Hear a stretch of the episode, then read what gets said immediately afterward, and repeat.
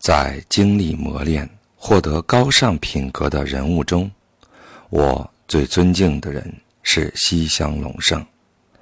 在明治维新时代，包括大久保利通、山县有朋等在内，群星璀璨，人才辈出。但其中尤为突出的就是西乡隆盛。后来，他虽然悲剧性的死去了，但一举扭转乾坤的维新伟业，正因为有了西乡，才能成功。这么说并不过分。西乡是鹿儿岛下级武士的子弟，小时候绰号“大草包”，意思是中看不中用。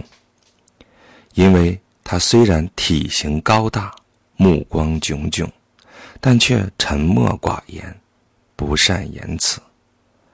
他不是那种聪明伶俐、反应敏捷的孩子，所以大家。不太愿意同他接近，就是这样一个孩子，长大以后成就了伟业。为什么西乡能够成长为伟人？当时德高望重、被誉为明君的萨摩藩主导金骑兵对他的栽培，当然是一个方面，但他经历并克服了。种种难以言状的苦难，才是更重要的原因。例如，当时京都清水寺有一位名叫月照的和尚，因为参加了尊王攘夷运动，遭到了幕府的追杀，逃离京都，来投奔西乡。当时。岛津骑兵已经过世，接班的藩主的父亲岛津久光掌握实权。他下禁令，不许庇护月照，西乡被逼入进退两难的境地。他觉得自己对不起月照，为了竭尽挚友的情谊，他决定与月照一同赴死。于是，两人双双投身锦江湾的激流之中。结果，月照死了，然而西乡却奇迹般的被人救起。不能保护前来投靠的友人，对于武士而言是屈辱。让朋友孤独死去，可自己却苟活于世。西乡也遭到周围人的非难，但西乡忍受了一切，顽强的生存下来。西乡的秉性与岛津久光不合，又触犯了久光的尊严，因此被流放到岩美大岛和冲水良部岛，特别是在冲水良部岛。西乡被关进了一个小间近乎露天的、只能席地而坐的牢房。所谓牢房，只有屋顶和四根柱子，却没有墙壁。海风肆意侵袭，大雨时泼洒进来。被禁闭于这种牢笼中的西乡。却盘腿坐禅，沉入冥想。不久，原本体格魁梧的西乡日渐消瘦，看守他的狱官于心不忍，就在自己的家里设了个牢房，让西乡移居过来。据传，西乡因此才活了下来。饱尝如此心酸的西乡，其人格气量越发宏大。正因为如此，而后才能与幕府重臣盛海州谈判成功，兵不血刃进入江户都城，平定了幕府。我认为，正是艰苦，塑造了西乡的人格和伟业。包括年轻时候在内，从未经历过苦难的人，不可能成就伟大的事业。可以说，古往今来没有这样的人物，只有克服了难以想象的艰难困苦的人，才能创造伟业。相反，出身名门，从小到大不知劳苦为何物，却能成就伟业，这样的人几乎没有，因为他们一旦遭遇苦难，很快。就会灰心丧气，自暴自弃。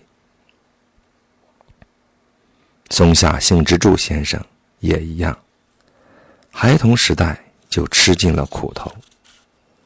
因为家道中落，刚刚九岁，读小学四年级的他，就被迫辍学去当学徒。但身处这样的逆境，松下先生不气馁。不哀叹，他积极向上，勤奋工作，博得了雇主的喜欢。这是个不畏逆境、诚恳、开朗、坚韧不拔、拼命工作的少年。就是这个少年，日后创建了驰名全球的大松下。与松下相同境遇的孩子不在少数。孩子也会露出记恨之心，他们会抱怨，会嫉妒，为什么有钱人家的孩子能上学，能吃好吃的食物，能穿好看的衣服？为什么自家却如此贫穷？但是少年时代。就怀有记恨之心，只会抱怨，只会嫉妒的人之中，能成大事者皆无。虽然遭遇难以忍受的苦难，但是坦然接受命运的安排，正视现实的处境。虽然做不到对苦难也表示感谢那么高的境界。但至少不要自卑，不要记恨，在逆境中要忍耐，要坚强，积极开朗，努力奋斗。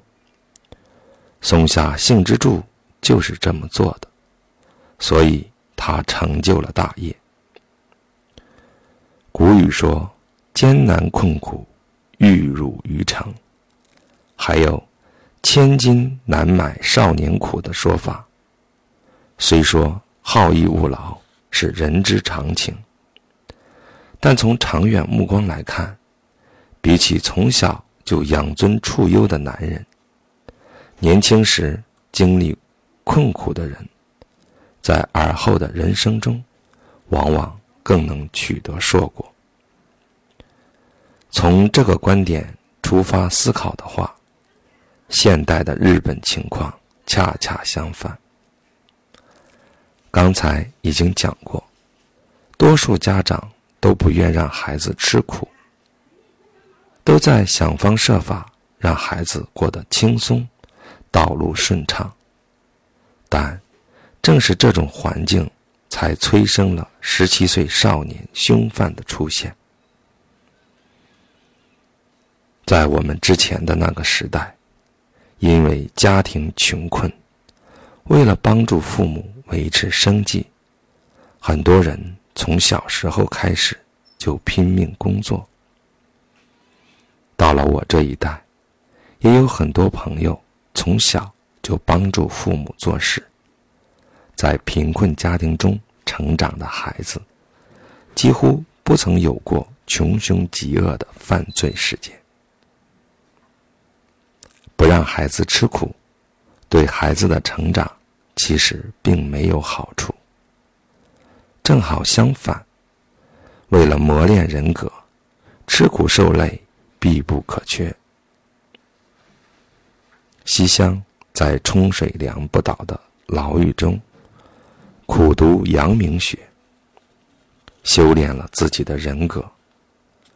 关于修炼人格、提升心性，安冈正都先生论述过知识、见识、胆识的说法，意思是必须分三个阶段来提升心性。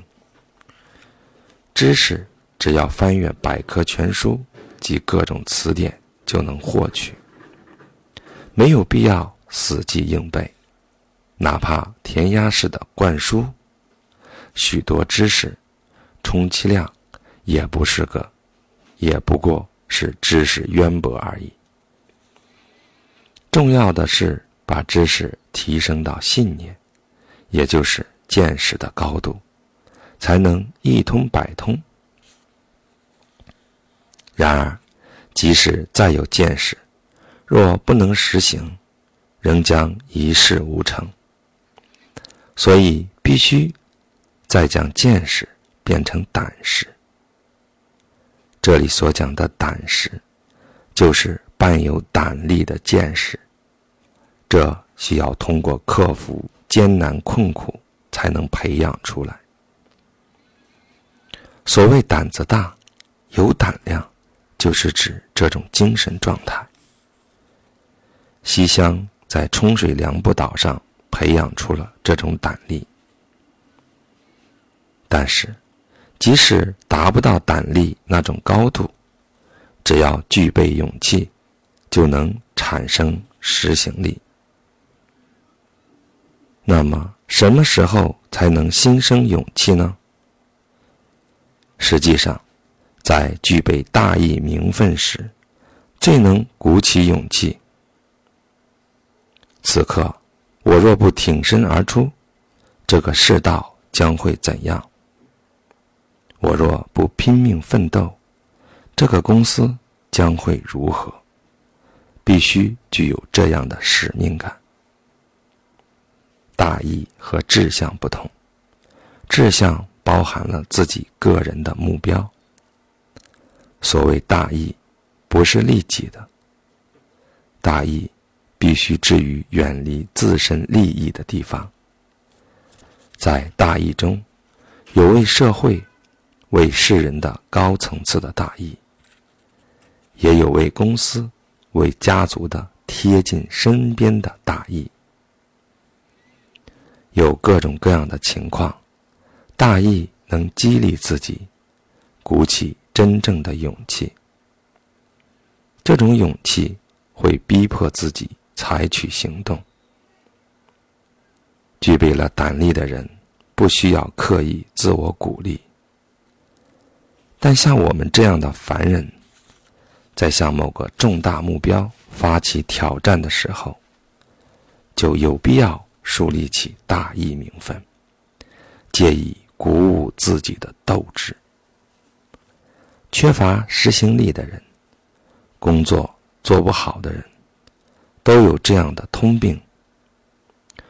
公司要我做这件事，做了对我自己有什么好处呢？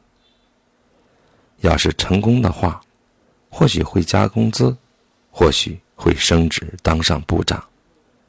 但一旦失败了，那就惨了。他们总是只从自己个人的利害、得失出发思考问题，因此在他们身上就涌现不出付诸实行的勇气。像这样不能明确做事的大意，因而做不好工作的人不在少数。摆脱利己心的束缚，明确。树立做大事的大义，这一点很重要。